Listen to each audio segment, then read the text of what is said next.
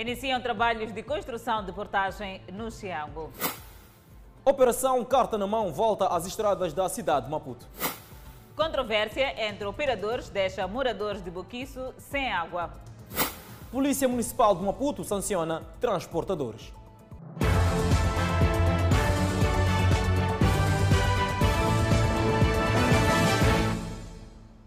Boa noite, estamos em direto e seguramente em simultâneo com as redes sociais e a Rádio Miramar. Já há sinais de arranque das obras de construção da portagem de Xiango na estrada circular de Maputo. Para dar lugar à construção da infraestrutura e eletricidade de Moçambique, já está na fase de movimentação dos postes. A portagem de Combeza foi a primeira a dar indícios de obra. Seguiu-se a de Matolagar, Zintava e por fim as obras de construção da portagem de Xiango. Infraestruturas que já fazem espreitar um novo cenário de circulação rodoviária ao longo da circular de Maputo. A olhar pelos impactos socioeconómicos, automobilistas que usam com frequência circular esperam por taxas razoáveis. Vai ser difícil, né? Já, por causa do valor, preço meticais. Só são 130 meticais, 150 meticais. Desempenho para quê? Sim, já não sabemos quanto que vão cobrar a taxa da portagem. Porque estou a ver é o aumento do, do pagamento né, das taxas. Sim. E aí sobre os pressários da, da quase sobre o preço de chapa não sei. Este automobilista, por exemplo, não tem a noção certa do que esperar. No entanto, o desejo é que as taxas não sejam exageradas. A portagem está bem-vinda, só que em termos da, da, da, das taxas que vão anunciar não sabemos. Só talvez se fosse uma taxa assim razoável para nós chapeiros, sim. Pode estar bem-vinda e opa, muito mais. E também condições da própria estrada tem que sempre manter estável. Sim. As obras de construção das quatro portagens ao longo da estrada circular de Maputo já estão em curso. Fala-se da portagem de Xiango, Zintava, Cumbeza e Matolagar e tudo indica que deverão começar a funcionar em julho de 2021. O projeto inclui ainda a construção da portagem de Macaneta, em Marraquém, que funciona de forma provisória. E ainda, neste momento, estão em curso obras de requalificação de 20 rotundas ao longo da circular. Os cidadãos moçambicanos que vivem e trabalham na África do Sul enfrentam momentos difíceis em Ressano Garcia. Os dias difíceis chegam depois de passagem de festas de Natal e do fim de ano em Moçambique. Ficará na memória destas pessoas uma viagem de paciência, de sofrimento e de nervos. Uma África do Sul que nunca esteve tão longe, mesmo perto. O que parecia uma viagem rápida e confortável, Eressano ganhou outro aspecto. Homens, mulheres, crianças e idosos em busca de respostas concretas para atravessar a fronteira de Lebombo. As autoridades sul-africanas mostravam-se inflexíveis, apoiando-se nos testes de Covid-19. Tínhamos dificuldades dois dias atrás porque o nosso teste não era aceito no lado sul-africano. Entretanto, agora já é aceito depois de vários encontros e houve consensos. Uh, inicialmente também para reduzir a, a, a demanda, introduzir-se o teste rápido, mesmo o teste rápido que está a fazer do lado sul-africano. Entretanto, a África do Sul não estava a reconhecer esses testes. Entretanto, Moçambique também decidiu que os testes sul-africanos, testes rápidos, também não, não, não são válidos deste lado. Entretanto, tanto houve esse consenso. Agora, o que está a usar é o teste de PCR do laboratório, que é feito em laboratórios credíveis. As autoridades moçambicanas acreditam na melhoria gradual para a travessia. Portanto, o fluxo voltou à normalidade, embora estamos a observar que é um bocadinho lento, mas está, está, está a fluir. O desespero é denominador de uma equação cujo resultado é chegar à África do Sul. Aqui neste ponto de Ressano Garcia, várias famílias esperam pelo momento certo para atravessar para o território sul-africano. Estão aqui as pessoas há mais de três ou quatro dias, sem condições para dormir. Já não têm dinheiro para se alimentar. O mais agravante é que algumas pessoas temem chegar na África do Sul e terem perdido o emprego. Não temos nada de dinheiro. O familiar é que nos ajuda de, de, de empresa, de, em casa, é, mandar um dinheiro de, cá, de, casa para cá. É, não temos nada de comer, nem, nem banho, nem nada. Desde domingo, Luísa Mungoi vive na rua. Melhor, na Estrada Nacional número 4. O desejo de chegar à África do Sul começa a dar lugar ao desconforto. Estamos aqui desde domingo. Não temos de comida, não temos água, não temos sanitizer, não temos nada. Não conseguimos passar. A gente tem criança, a gente está grávida, a gente tem bebês, não temos nenhum que faz socorros. Agora estamos a pedir que o nosso governo faça o socorro para toda a gente aqui passar. Não há espaço para higiene individual nem coletiva. A escuridão da noite espreita a coragem para necessidades biológicas aos aranjos. Tudo acontece no mesmo espaço que serve para a venda de alimentos. A saúde pública ameaçada. É para tomar banho aqui, pá, não há, não há que tomar banho. É só escovar os dentes para poder, para poder comer comida, para tomar banho, é um, é um estresse muito grande. Aquil Jamal não vê a hora de poder continuar a viagem para o território sul-africano, onde o trabalho o espera. Não sei o que o patrão vai dizer lá. Só mandei mensagem avisar, ele está bem, mas tens de vir trabalhar. Mas vou fazer o quê, mano? Estou aqui na bicha. Muitos temem perder emprego por estarem na fronteira, já há muitos dias sem poder atravessar para a África do Sul. Entretanto, as autoridades garantem que o cenário está a melhorar na fronteira de Ressano Garcia. Pois é, Adelaide Isabel, de recordar que ontem as autoridades anunciaram que a África do Sul volta a aceitar teste rápido de Covid-19 feito em Moçambique. Recuo que surge depois de Moçambique também rejeitar testes rápidos da vizinha África do Sul. Vamos agora ao encontro do nosso colega Edson Arantes, em direto, que nos traz mais detalhes desta informação. Boa noite, Edson. O que é que se lhe oferece dizer a esta hora? Muito boa noite, Clemente Carlos. Muito boa noite, Isabel. Vamos também responder. Respondemos em direto a partir dos entrocamentos aqui uh, na Estrada Nacional número 4 para dar o ponto de situação da tensão que se vive na fronteira de Ressano Garcia. Por aqui temos já como nossos intervenientes uh, o Serviço da Migração e também contamos aqui com o Serviço da Saúde que vai nos dar mais ou menos o ponto de situação da tensão que se vive na vizinha África do Sul. Uh, Sabe-se que há dias que alguns moçambicanos não conseguem uh, atravessar a fronteira para a vizinha África do Sul devido às medidas restritivas impostas pelas autoridades migratórias da África do Sul. Mas para termos mais detalhes sobre esta situação, vamos cá. Convidamos aqui o nosso primeiro, convidamos aqui o Serviço da Migração para dar mais detalhes sobre esta situação. O que é que de fato está a acontecer a este momento na fronteira de Iração de Garcia? Qual é o ponto de situação uh, a estas alturas?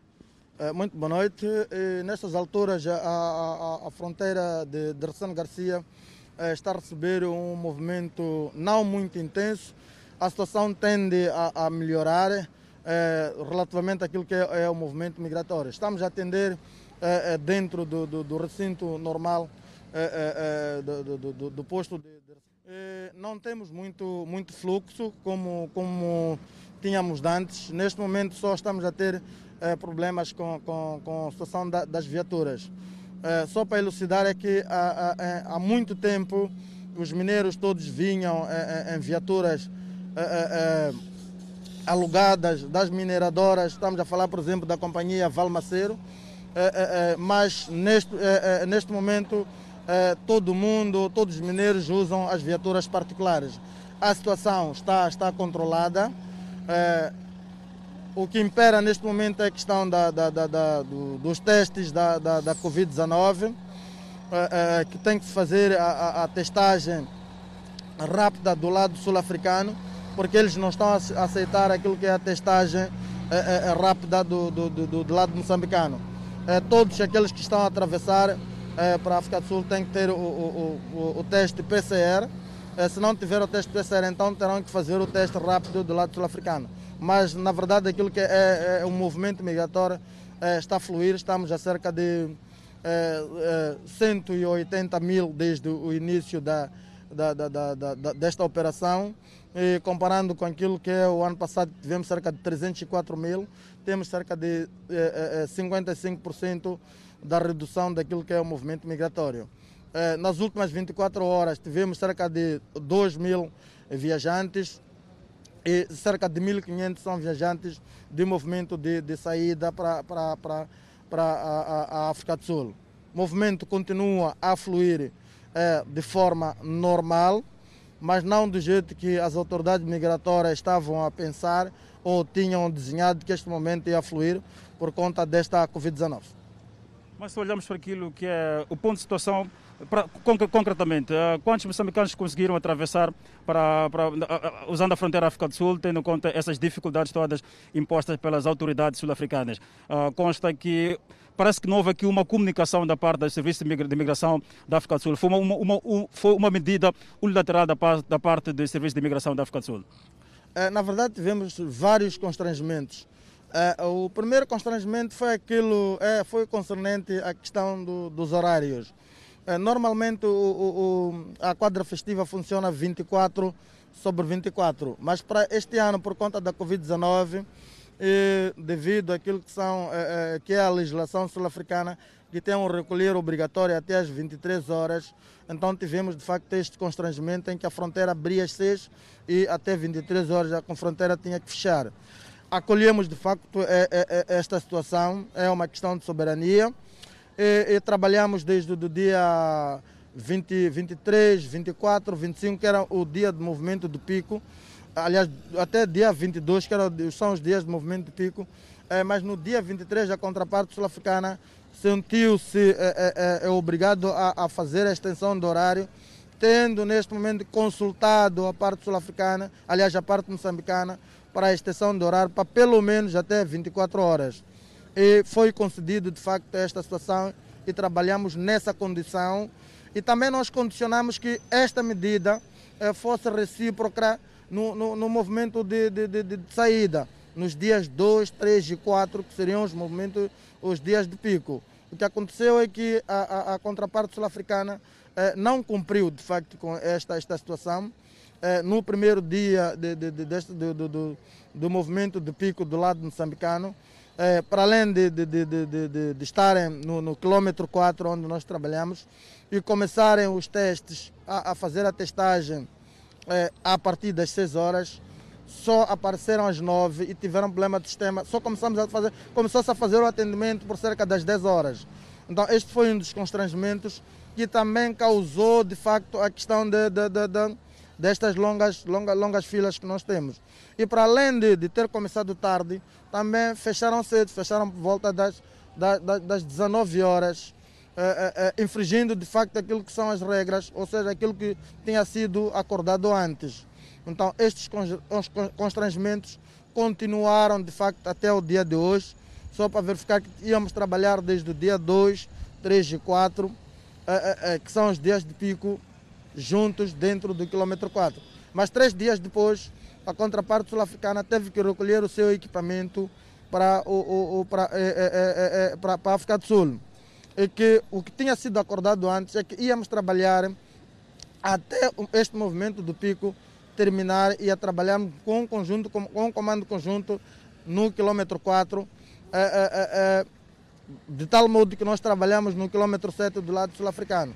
Mas eles recolheram o equipamento muito cedo e, e, e, sem o consentimento do lado moçambicano e também sem, sem, sem, sem, sem, esta, sem, sem a comunicação. Então, esta situação de facto criou-nos eh, embaraços até hoje. Temos também a questão dos camionistas que, outrora, não eram exigidos a, a questão eh, do teste, só usavam o, o, o, o, teste rápido. E a partir de, de um momento eles começaram a exigir que todos os camionistas que entrem para o lado sul-africano deviam apresentar o teste PCR e que o teste moçambicano não, não seria válido. Muito, muito, muito obrigado, doutor Juca. Vamos agora passar uh, a, mesma, a, mesma informação para a doutora Celeste Conceição, que vai nos dar o ponto de situação daquilo, como que são feitos os testes. Sabe-se que o, da, da, contraparte, da contraparte sul-africana, os sul-africanos não estão a aceitar o teste rápido de, vindo de Moçambique. Há aqui alarme, há suspeitas de que os testes são feitos em Moçambique e são falsos. Doutora Celeste Conceição, como é que está a ser tratada essa situação dos testes do lado do moçambicano? Se também há uma atitude da parte moçambicana de não aceitar os testes rápidos vindo da África do Sul? Sim, no início os testes rápidos da África do Sul eram aceitos, mas desde que a África do Sul não, não começou a aceitar os testes rápidos que eram feitos em Moçambique, nós também, desde ontem, não estamos a aceitar a entrada de pessoas, de viajantes, com teste rápido sul-africano. Então, neste momento, o que está a valer é o teste de PCR, que deve ser feito dentro das 72 horas. Então, tanto de um lado como do outro, qualquer um dos passageiros tem que apresentar o teste de PCR feito dentro de 72 horas. Mas há casos de passageiros que fazem a fronteira sem um teste e querem fazer a boca da fronteira, é isso? temos muitas situações destas e se calhar aproveitar até para apelar aos nossos irmãos moçambicanos para, quando estiverem a preparar as suas viagens, que façam o teste nos seus locais de proveniência para não terem constrangimentos na fronteira. Tivemos um grande acúmulo de pessoas, porque a maior parte das pessoas que estavam na fronteira não tinham o teste e, com a obrigatoriedade da apresentação do teste, tinham que fazer o teste na fronteira. Muito bem, uh, Clemente Carlos, Adelaide, Isabela, alguma questão específica para, para, para, para a doutora Celeste uh, na sessão da saúde, faz favor. Pois é, Edson Arante, mesmo uma questão aqui dos estúdios. Penso que a doutora acaba de explicar que há aqui uma questão de reciprocidade, onde Moçambique também começa agora a pedir este teste específico CPR da parte da África do Sul para entradas no nosso país. Arante, agradecer que esclarecesse esta, esta, esta questão. Hum. Vamos insistir na questão de que Moçambique também está a exigir aos sul-africanos outro teste, que ou seja, não aceitamos também o teste rápido. Gostava que avançasse mais detalhes sobre esta nova, essa nova postura também das autoridades moçambicanas em relação àquilo que é a resposta a dar à medida tomada pelos sul-africanos tendo em conta que deve haver reciprocidade de procedimentos, portanto, o que está a ser feito cá tem que ser, tem que ser feito da mesma maneira na África do Sul. E eles não estão, a testar, não estão a aceitar o teste rápido feito em Moçambique. Moçambique também, desde ontem, não está a aceitar os testes rápidos feitos na África do Sul. E volto a repetir que o teste que é válido é o teste de PCR, que deve ter sido feito dentro das 72 horas. Este é o teste que é válido neste momento, tanto para a África do Sul como para Moçambique. Sem este teste não há movimento. Então, nesse caso, o braço de ferro mantém-se entre os dois lados? Não sei se podíamos dizer isso, mas neste momento o teste de PCR é que é o, é o teste aceita. Muito obrigado, muito obrigado, Clemente Carlos, muito obrigado, Isabel. Esta, são estes pontos que podemos mais ou menos uh, avançar aqui, uh, este braço de ferro entre as autoridades sul-africanas e moçambicanas no que diz respeito à entrada, uh, na, à entrada via fronteira de Ressano Garcia. Muito obrigada, Edson Arante, por este apontamento de reportagem. Parece que o sofrimento dos viajantes na fronteira de Ressano Garcia chega ao fim e seguimos com outras notícias que dão conta que transportadores circulativos de passageiros da rota do Chipamanin dizem estar a somar prejuízos desde a implementação do sentido único na rua Irmãos Rubi. Outro problema, segundo os chapeiros, é o mau estado do terminal. Devido a concentração de viaturas, três ruas do distrito Nchamanculo, na cidade de Maputo, passaram a ter sentido único a partir de meados do ano passado. Desde então, houve contestação por parte daqueles que tiram seu pão na via pública. Os ecos de reclamação ainda são audíveis. Ah, não ajuda em nada. Não ajuda em nada. O engarrafamento aumentou e a estrada não está boa, damos uma volta enorme, é um prejuízo para nós. Mas quais são os prejuízos? Prejuízos da própria manutenção da viatura, porque a estrada aqui não está boa o próprio combustível que a gente só que a gente está a gastar. Trabalho na cidade da Matola, praticamente. É, temos que dar essa volta tá, para, para irmos para Maninho. É muito desgastante. Consumos de combustível, gasto de tempo. Com a implementação do sentido único, os veículos entram pela Rua dos Irmãos Rubi, a Rua do Zundap e saem pela Rua do Zambese. Mas com a via degradada, os veículos é que saem no prejuízo, uma vez que as avarias são constantes. A volta é muito grande realmente é muito grande. Temos que contornar o mercado todo, enquanto antes não fazemos isso, então gastamos muito combustível em relação aos outros tempos. Por outro lado, o estado do terminal também deixa a desejar, tal como descrevem os utentes. Todos estamos no mesmo sítio, o terminal também, conforme vem, não há sombra, não há nada. Quando é sol, é sol, quando é chuva, é chuva. O que gostariam que o município fizesse por vocês? É para reabilitar-se, pelo menos metesse o pavê aqui, metesse pelo menos o pavê e a sombra. Epá, é só nos arranjar lá atrás, lá onde que nos puseram agora o novo terminal. Epá, verem como que nós podemos eh, andar, como tá vendo. Entretanto, os veículos ligeiros ainda fazem ambos sentidos pela Rua dos Irmãos Rubi, para o espanto dos transportadores. Sim, sim. Os carros ligeiros continuam a utilizar aquela via. Só os chapas é que não podem usar aquela via estão proibidos de usar aquela via. De acordo com o mapa ilustrativo, na rua Irmãos Rubi, as viaturas passam a circular no sentido Praça 21 de Outubro, Mercado de Spamanin, seguindo pela rua do Zundap, saindo na Avenida de Angola, através da rua do Zambeze. De acordo com o Conselho Municipal da cidade de Maputo, a implementação da medida visa reduzir a concentração de viaturas nestas vias, melhorar a mobilidade e fluidez do tráfego em toda a área envolvente. O Ministério da Saúde pronunciou-se com preocupação do aumento de casos da Covid-19. O MISAL detectou que de 1 a 8 de janeiro houve registro de 1.840 casos, sendo que 521 nas últimas 24 horas. Nas últimas 24 horas, o país registrou um total de 521 novas infecções e 30 novos internamentos. Este número é recorde desde o início da epidemia em Moçambique. Deste modo, o número cumulativo de casos positivos passou a ser de 20.482 e de internamentos passou para 933. Foram também registrados, nas últimas 24 horas, cinco mortes. Gostaríamos de enfatizar que desde o primeiro dia do ano até hoje, 8 de janeiro de 2021, Moçambique registrou um cumulativo de 1.840 casos de Covid-19, 132 novos internamentos e 15 óbitos, números preocupantes para um curto espaço de tempo. Este aumento de casos acontece num momento particular em que vários países, ao nível da região, enfrentam uma segunda vaga da pandemia. Passamos a ler o comunicado de serviços de imigração, onde nos últimos dias tem-se verificado enchente no posto de travessia de Rassano Garcia, na província de Maputo. Durante não é permitida a realização do teste da Covid-19 aos camionistas no posto de travessia, devendo as empresas criar condições para que estes se apresentem ao posto com teste PCR. Os mineiros ficam isentos da apresentação do teste negativo da Covid-19 no momento da travessia, devendo ser submetidos ao teste à chegada nas respectivas empresas mineradoras.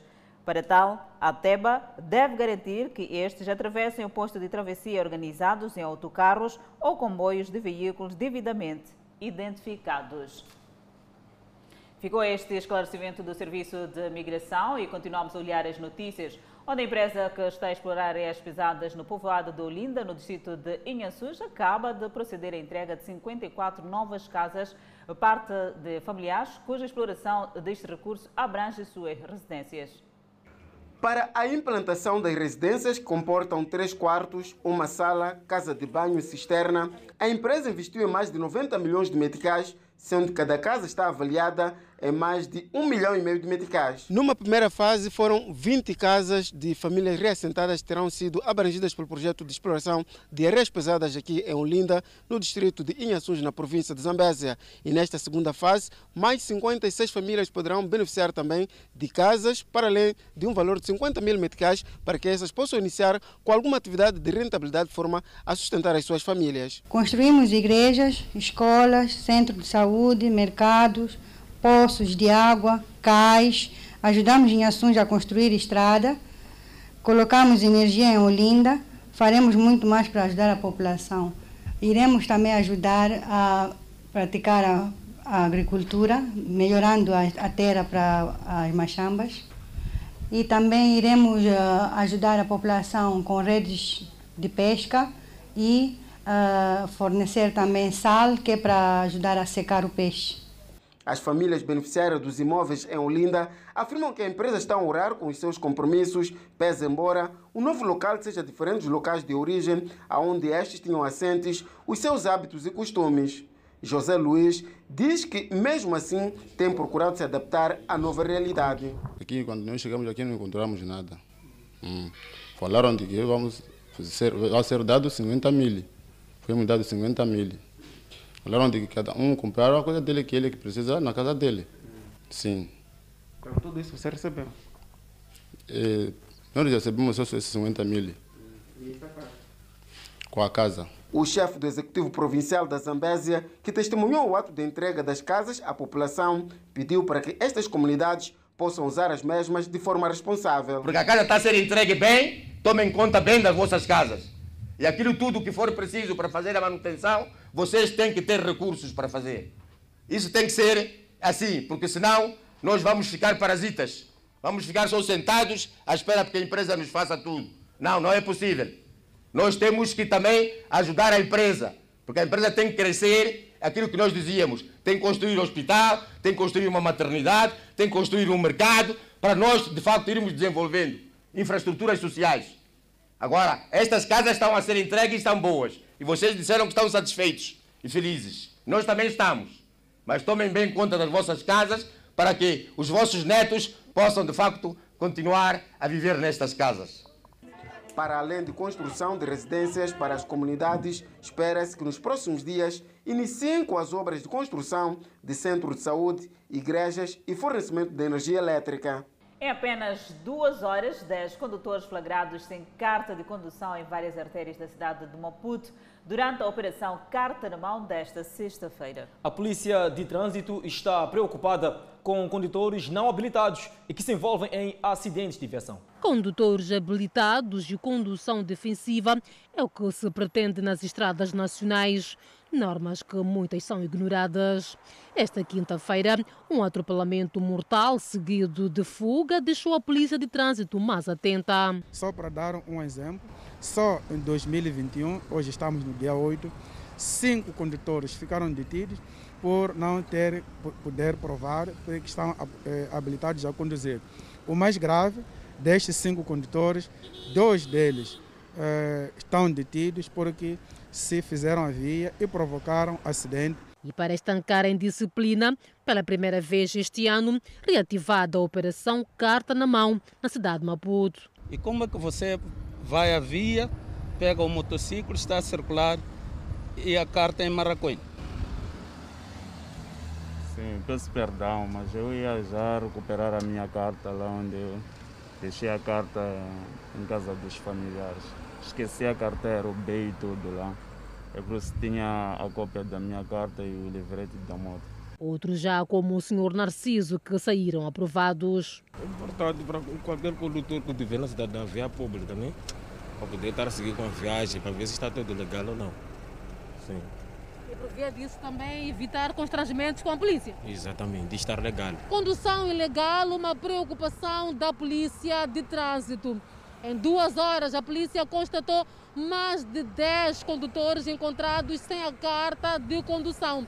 E na mesma semana, um atropelamento que resultou em óbito por conta da condução não habilitada. Há várias justificações que, que, que eles apresentam.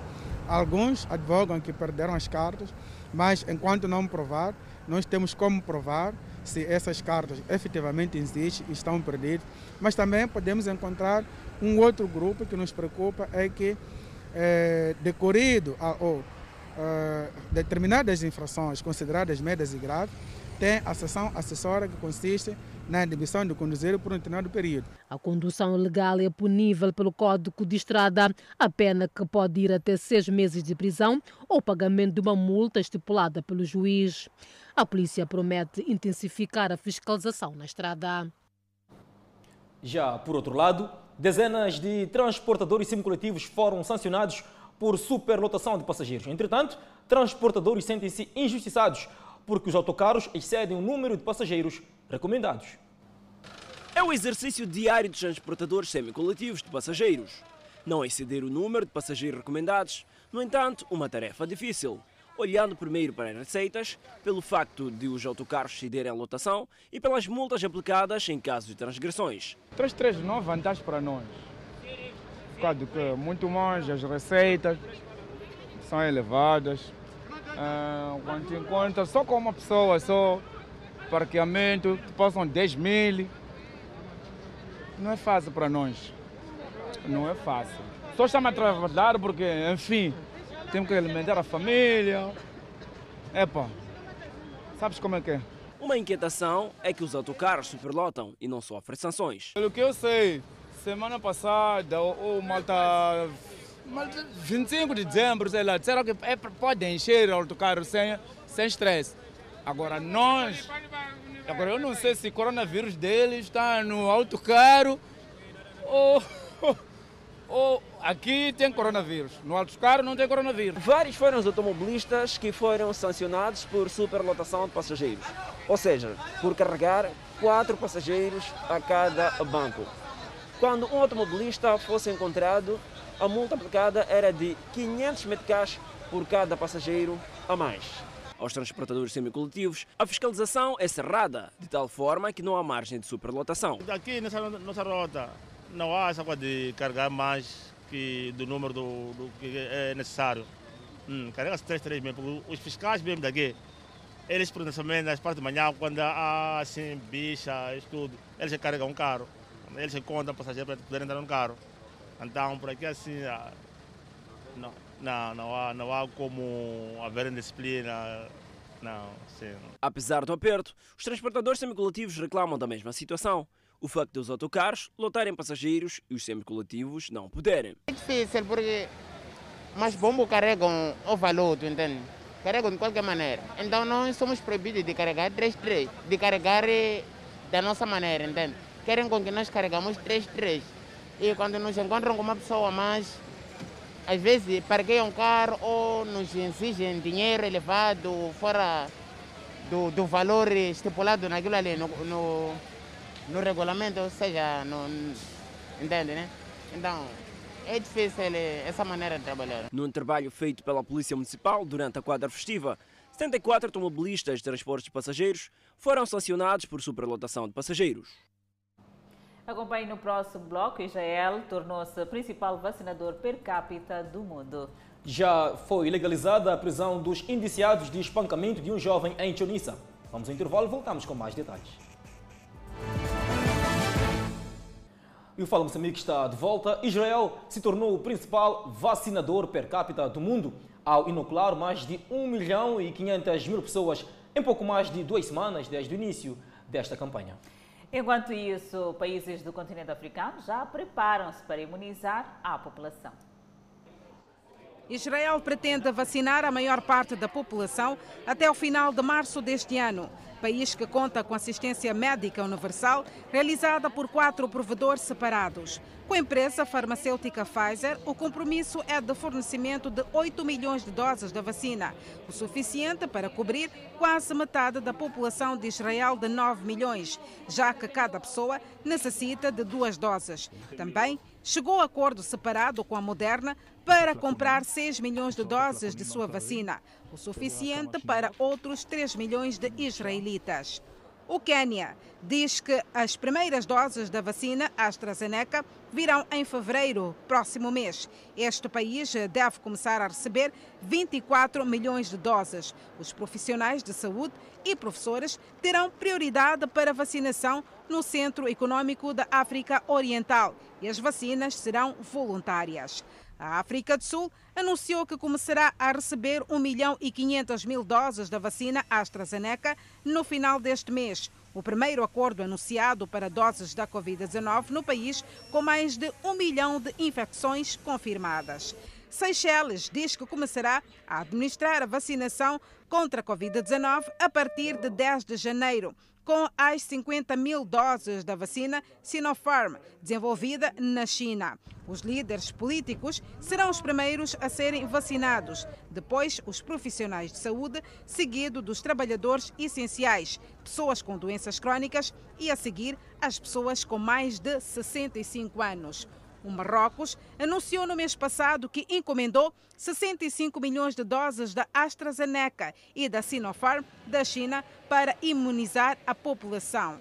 Quanto à eficácia das vacinas, uma nova pesquisa sugere que a vacina Covid-19 da Pfizer pode proteger contra uma mutação encontrada em duas variantes altamente contagiosas do coronavírus que eclodiram na Grã-Bretanha e na África do Sul. Ainda sobre o novo coronavírus, a vacina do Instituto Butantan tem 78% de eficácia para casos leves da Covid-19 e 100% para casos graves. Este 100% significa que, entre os voluntários que fizeram testes da Covid-19, não houve registro de óbitos nem hospitalizações. Foram nove meses de estudos, 16 centros de pesquisas envolvidos e quase 12.500 voluntários para chegar ao anúncio. Para casos de internação hospitalar, 100% eficaz. Os voluntários que receberam as duas doses da vacina do Butatá eram todos profissionais da saúde, grupo mais exposto ao vírus. Os resultados mostram que de cada 100 pessoas vacinadas, 78 não vão ser infectadas, 22 podem ser infectadas, mas por formas leves da doença, ou seja, eficácia de 78% para os casos leves. Outro dado importante: de cada 100 pessoas vacinadas, nenhuma vai precisar ser internada, ou seja, 100% eficaz dos casos graves. A conquista da ciência se faz com base na ciência, no estudo, na pesquisa, na dedicação. Uma excelente vacina. Uma excelente vacina para o momento. Precisamos que ela chegue ao braço das pessoas. Precisamos que ela chega, seja aplicada aos profissionais de saúde e aos idosos, né, na primeira fase do programa, o mais rapidamente possível. Esses resultados foram apresentados também para a Agência Nacional de Vigilância Sanitária. Foi um primeiro passo para o pedido de uso emergencial da vacina. Ele deve acontecer até amanhã e a Anvisa terá 10 dias para dar a resposta. O governo do estado mantém a previsão de começar a campanha de vacinação no próximo dia 25, data de aniversário da capital paulista. O Butantan tem uma capacidade provavelmente de produzir aí algo como um milhão de doses por dia. Esse é um outro dado considerável, mostrando a, a importância do que, do que acontece na data de hoje. Já em Moçambique, o ministro da Indústria e Comércio, Carlos Mesquita, assegura que, com o relaxamento das medidas de prevenção da Covid-19 no setor, a circulação de mercadorias de fora para dentro do país e vice-versa voltará ao normal. Moçambique continua a registrar casos do novo coronavírus, afetando de forma negativa a economia. Mas com o relaxamento de medidas, o cenário começa a ser contrário em alguns setores, tal como assegurou o ministro da Indústria e Comércio, Carlos Mesquita, que falava esta quinta-feira na cidade de Nampula. Mesquita diz que, embora com várias empresas ainda a tentarem voltar às suas atividades normais, o cenário verificado durante a quadra festiva revelou que o seu setor voltará a registrar crescimento nos próximos dias. Esta questão da pandemia apanhou-nos todos de surpresa. Uh, ninguém no mundo sa sabia e ainda sabe devidamente como gerir eh, esta, esta, pandemia. Vamos aprendendo em função de medidas que vamos adotando e que depois temos que alterar, temos que reforçar e, e, tentando ajustar aquilo que, que, que é útil para, para salvaguardar a, a, saúde pública, a saúde dos moçambicanos. E é preciso que haja paciência, mas uh, vemos, por exemplo, o turismo nesta quadra festiva, esteve com, com uma representatividade bastante uh, boa. Uh, mesmo também a questão dos transportes a nível, a nível nacional, a questão do comércio, a questão das indústrias também. Notamos alguma dinâmica diferente daquilo que vinhamos fazendo. O dirigente falou igualmente sobre a necessidade do consumo e valorização do produto nacional como a única forma de evitar atrocessos por parte das empresas e não só, em casos de ocorrências de situações como a Covid-19, que obrigam ao encerramento de fronteiras, incluindo a redução de turistas. Quando o governo tem estado uh, a recomendar e a promover o consumo do produto nacional, significa que também tem que haver produção nacional. Uh, e é, vamos continuar a insistir nesta tecla. Mas é preciso também reconhecer que existem ainda algumas matérias-primas uh, que Moçambique tem que importar. Uh, tem estado a ocorrer normalmente.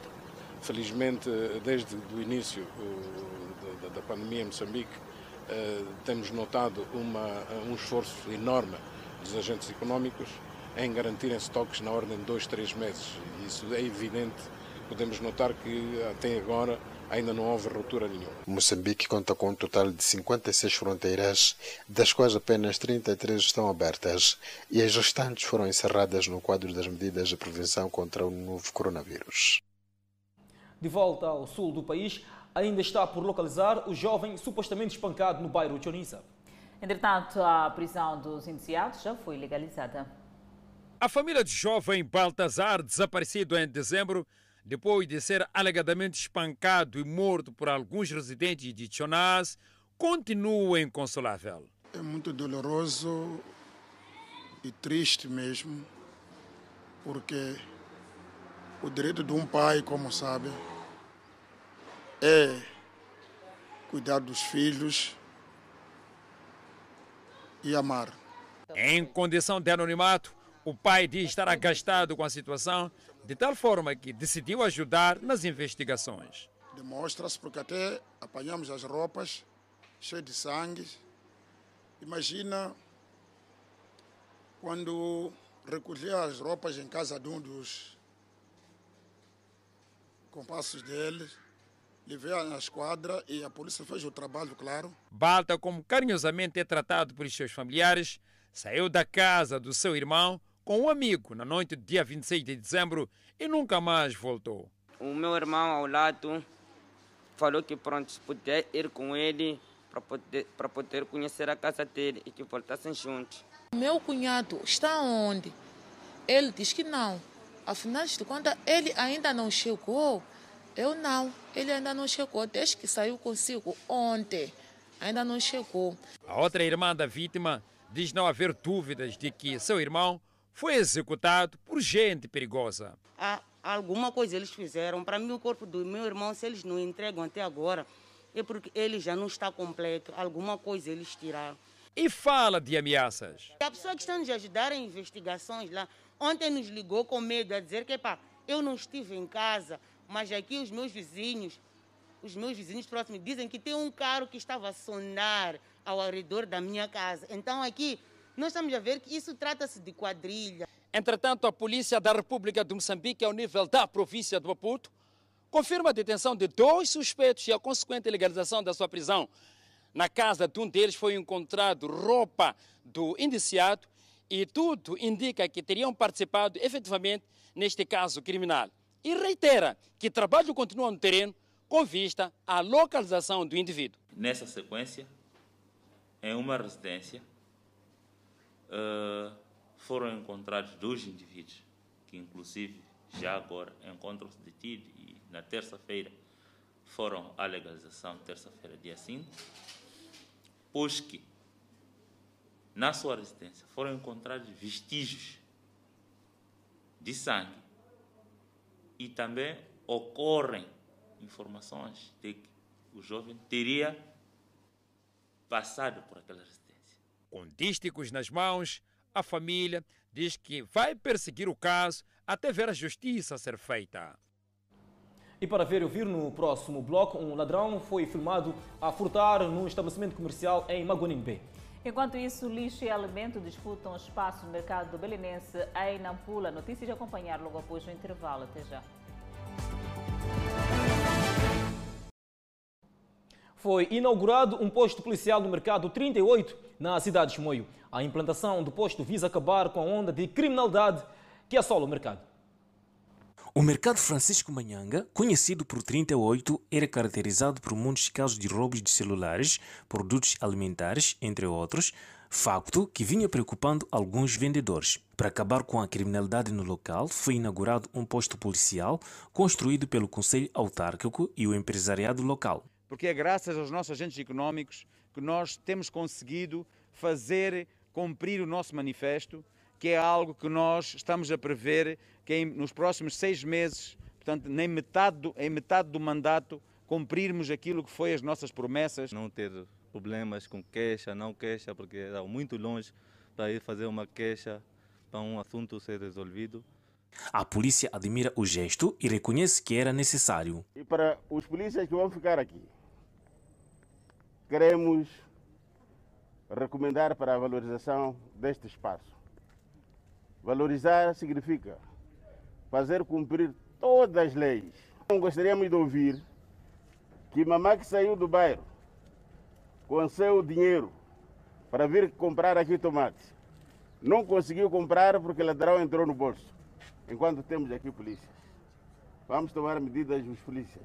A implantação do posto policial poderá, segundo municípios, reduzir a criminalidade a todos os níveis. Estamos a se sentir muito seguros. É, não tínhamos tanta segurança aqui no mercado. entrava muitos jovens que andavam a vasculhar clientes que comprava para a gente. Assim que já temos um posto no mercado, estamos seguros. Posto policial ora inaugurado alberga uma cela e dois escritórios. O ladrão foi filmado por câmera de vigilância de um estabelecimento comercial no bairro de Moguanine B. Segundo o proprietário, o estabelecimento já foi vítima de furto quatro vezes. Uma persistência que finalmente deu resultados almejados. Este jovem tenta sem sucesso entrar neste estabelecimento de venda de artigos femininos. Ele deita-se ao chão quando se apercebe da movimentação de alguma viatura. Mas não desiste. Volta no dia seguinte e assim consegue entrar e furtar alguns bens. Nem as câmeras de videovigilância montadas no local conseguem impedir o ato. É muito preocupante e por causa disso fomos percebendo com a ajuda dos vizinhos que a zona inteira tem sofrido e não tem tido assistência para, para proteger. Nós eh, ficamos preocupadas porque já, já investimos e não podemos sair, abandonar, fechar as portas por causa do dinheiro já, já investido. Uma alternativa à falta de emprego formal travada pelos criminosos. O estabelecimento, com menos de um ano, mas já visitada quatro vezes pelos ladrões que arrombam e furtam vários bens, entre roupas e cabelos. Abrimos em menos de um ano e logo no segundo mês, depois da abertura, ainda com a loja recheada para receber os possíveis clientes, tivemos o primeiro assalto que levaram tudo da loja, todas as roupas, tudo aquilo que tínhamos para vender aos nossos clientes. Em menos de três meses voltamos a ter o segundo assalto, levaram tudo mais uma vez. Do, nos dois assaltos demos participação à polícia, mas como não tínhamos muitas, muitas provas ou muitas evidências, a polícia fez algumas questões e não averiguaram mais a situação. E dessa vez apresentamos a nossa preocupação de uma forma diferente, porque sofremos mais dois assaltos e desta vez também, a quarta vez, esta semana, terça-feira, vieram levar tudo da loja. Assaltos consecutivos que deixam em desespero a proprietária deste estabelecimento comercial, que já soma prejuízos de mais de 100 mil meticais. Os criminosos, quando entram, não deixam absolutamente nada. A última vez o que restou mesmo são estes cabides vazios que dão a indicação de que os criminosos têm preferência por peças de roupa. Quem vive no bairro Maguanine B também reclama dos assaltos, alguns à luz do dia. Eu sou vítima aqui nessa casa, já vieram roubar, vieram roubar de noite, vieram roubar de dia, todos os dias sofremos assaltos. Até aqui na estrada aqui, já fui assaltada duas vezes, me arrancaram o telefone às 18 horas, 18, 18 e 30 10 horas aqui nessa loja, aqui, essa minha loja aqui, entraram assaltantes aqui, roubaram para aquela senhora, levaram dinheiro. A polícia já foi comunicada e trabalha neste momento para devolver a tranquilidade no local. Para o próximo bloco, Joe Biden anuncia liderança para o Departamento de Justiça. E a capital da Colômbia entrará em quarentena até 12 de janeiro. É a atualidade internacional. Nós voltamos em instantes. Seguimos com a atualidade internacional em destaque. Antes do intervalo, o presidente eleito dos Estados Unidos, Joe Biden, anunciou as suas escolhas para liderar o Departamento da Justiça dos Estados Unidos, incluindo o juiz federal de apelações Merrick Gerald, para servir como principal oficial de apelação da lei e prometeu restaurar a honra e integridade no Estado de Direito. Merrick Garland, do Tribunal de Apelações dos Estados Unidos para o Círculo de Distrito de Colômbia, deve obter a aprovação do Senado. A Câmara se recusou a conceder-lhe uma audiência quando o presidente democrata dos Estados Unidos da América, Obama, o indicou para a Suprema Corte em 2016. Os outros indicados de Biden incluem Lisa Monaco para Procurador-Geral Adjunto, Vanita Gupta para Procurador-Geral Associado e Christian Clark para Procurador-Geral Assistente para a Divisão de Direitos Civis do Departamento. Os comentários do novo presidente democrata vêm um dia depois de Washington ter sofrido o mais grave ataque ao Capitólio dos Estados Unidos da América em mais de 200 anos, depois que os apoiantes do presidente Donald Trump invadiram o Congresso numa tentativa de bloquear a certificação dos legisladores da vitória presidencial de Biden. A capital da Colômbia entrará em quarentena estrita até terça-feira, dia 12 de janeiro, devido ao aumento do novo coronavírus. Quarentenas rígidas já foram impostas a três bairros de Bogotá nesta semana para tentar controlar o aumento das infecções por coronavírus, que Lopes diz que podem ser causadas por uma nova variante do vírus identificada pela primeira vez no Reino Unido. As pessoas em toda a capital estarão em grande parte confinadas da meia-noite desta quinta-feira até às quatro da manhã de terça-feira da próxima semana, disse Lopes, declarando um alerta vermelho na cidade. Lojas e negócios não essenciais serão fechados e uma pessoa por família poderá comprar alimentos ou remédios. Os toques de recolha, durante das 8 da noite às 4 da manhã, irão até 17 de janeiro. O número de casos no Reino Unido aumentou drasticamente, impulsionado em parte por uma nova variante do vírus, que é até 70% mais transmissível do que o original. Mas o Ministério da Saúde da Colômbia disse que não há provas de que a variante tenha chegado ao país. A Colômbia relatou mais de 1,7 milhão de infecções por coronavírus e 44.723 mortes por Covid-19, a doença que causa. Em Bogotá, que responde por mais de um quarto dos casos nacionais, a ocupação das unidades de terapia intensiva para coronavírus é de 83,9%, segundo dados do governo local. As ações asiáticas abriram em alta esta sexta-feira, com o Japão a atingir uma alta de três décadas. Esta alta surge à medida que os investidores olham para além dos crescentes casos de coronavírus e agitação política nos Estados Unidos e aprovam para uma recuperação econômica no final do ano. Os futuros para S&P 500, ESC 1 subiram 1,48% e o Nikkei 225, o que corresponde a 0,84%, atingindo seu nível mais alto desde agosto de 1990. Na Coreia do Sul, o benchmark COPSI abriu 48,24 pontos ou 1,59% a 3.079,92 pontos em 0014 GMT. O índice Hang Seng de Hong Kong subiu para 27.582,06 em 0133 GMT, um ganho de 33,54 pontos ou 0,12%.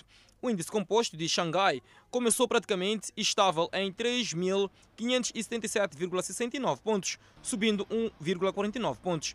O clima otimista veio depois que Wall Street bateu recordes de quinta-feira, 7 de janeiro, enquanto os preços dos títulos caíram, já que os mercados apostaram que um novo governo controlado pelos democratas levaria a grandes gastos e empréstimos para apoiar a recuperação econômica dos Estados Unidos da América. E no próximo bloco vamos acompanhar mais um trecho da saga de Abraão, Gênesis. Nós voltamos em instantes.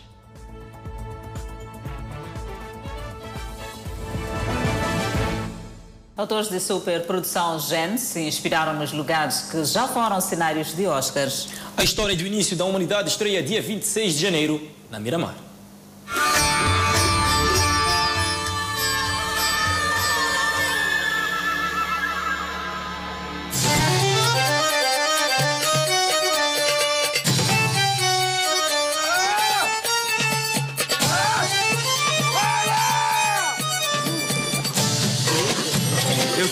Posição. Apostos para encarar uma cena de ação. Em Gênesis, o ator Emílio Orciolo Neto é Ló, sobrinho de Abraão. Tô meio tonto. muito tempo de baixo, de, de cabeça para baixo, mas eu acho que a cena vai ficar legal. É tudo muito rápido no ar, né? Ninguém tem a ideia do trabalho. Ele é casado com Ayla, vivida pela atriz Elisa Pinheiro. Alguém ajuda! Socorro! Socorro! Socorro! Você fica aqui, moça! Uma mulher vaidosa que contesta a missão divina de Abraão. Solta ele, eu suplico, foi um engano, ele não fez nada. Ló e Ayla caem numa armadilha enquanto caminhavam rumo a Canaã. A gente pegou o ladrão de leite de cabra! Para Elisa, gravar em cenários prontos, onde a natureza e a moldura é sinônimo de inspiração. Parece nada demais. Eu fico é, num estado de elevação vendo essas paisagens que são muito diferentes das que a gente está acostumado. Tem umas, uns pedaços assim da, da geografia daqui que parecem esculpidos mesmo. Para dar mais veracidade aos longos dias de caminhada no deserto, os figurinos precisam de pequenos ajustes. A gente está envelhecendo a, as roupas para dar um pouco mais de, de verdade, no sentido de estar tá mais usada, de, tá, de dar vivência, como a gente fala, né? É a primeira vez dos dois atores em Marrocos. E eles nem imaginavam que dias depois dessa gravação, a pandemia fecharia fronteiras, obrigaria novas mudanças de comportamento, distanciamento social e o uso de máscaras. Mas em março, eles ainda tiveram a oportunidade de aproveitar o intervalo das gravações para conhecer o Arzazate. Vou conhecer aqui, lugar incrível, que lindo. Realmente é um pouco inacreditável ainda. Nossa profissão tem essas, essas surpresas, né? essas surpresas prazerosas. Emílio e Elisa foram até o complexo Et Ben Hadou, um lugar turístico onde vários filmes e séries já foram gravados. Como o clássico Gladiador.